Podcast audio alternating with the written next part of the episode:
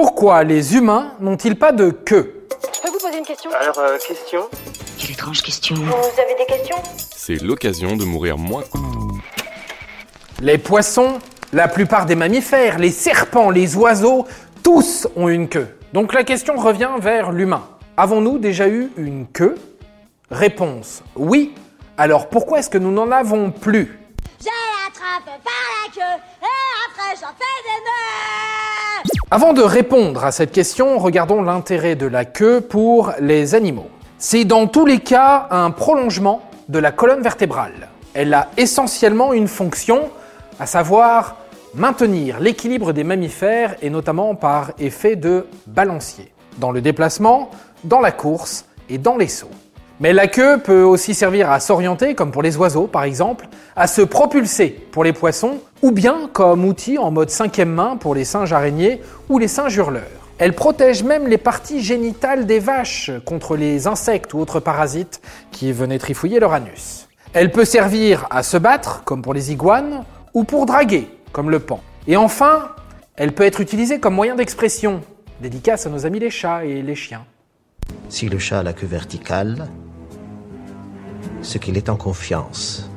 Alors, pourquoi les hommes n'ont-ils pas, ou pourquoi est-ce qu'ils n'ont plus de queue? Comme je vous le disais, il y avait une queue en prolongement de la colonne vertébrale de nos ancêtres. Le vestige de notre queue est aujourd'hui le coccyx. On l'appelle d'ailleurs la queue vestigiale.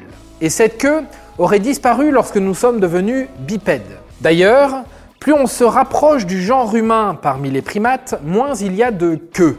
Les gorilles et chimpanzés n'ont pas de queue par exemple. Ça, c'est de l'évolution. La disparition de la queue de l'homme est une dérive génétique.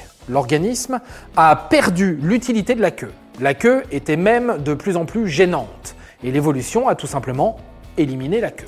Les pieds et les mains ont permis d'assurer l'équilibre et le fait de marcher à la verticale a rendu cette queue inutile. Les jambes profitent de la gravité pour avancer et au final nous marchons et nous utilisons 25% d'énergie en moins que si nous marchions à quatre pattes. Et nous n'avons pas besoin de cette queue pour contrebalancer nos déplacements. Une fonction que nous partageons par exemple avec certaines espèces que l'on croise dans les eaux. Et devant la cage des gibbons.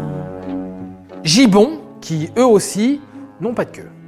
Ah bon D'ailleurs, passé un certain poids, la queue n'aurait plus assez de puissance pour faire office de contrepoids. Le fait de marcher à deux pattes, le fait d'être habillé permet aussi de protéger l'homme des parasites qui viendraient porter un intérêt à nos organes génitaux. Et voilà, maintenant, vous savez tout. Au revoir, messieurs, dames. C'est ça la puissance intellectuelle. Sapristi C'était un podcast de Genside. Si tu as aimé ce podcast, c'est le moment de t'abonner, de laisser une note ou un gentil commentaire. Et si tu as fait tout ça, eh bien merci, car ça nous aide beaucoup.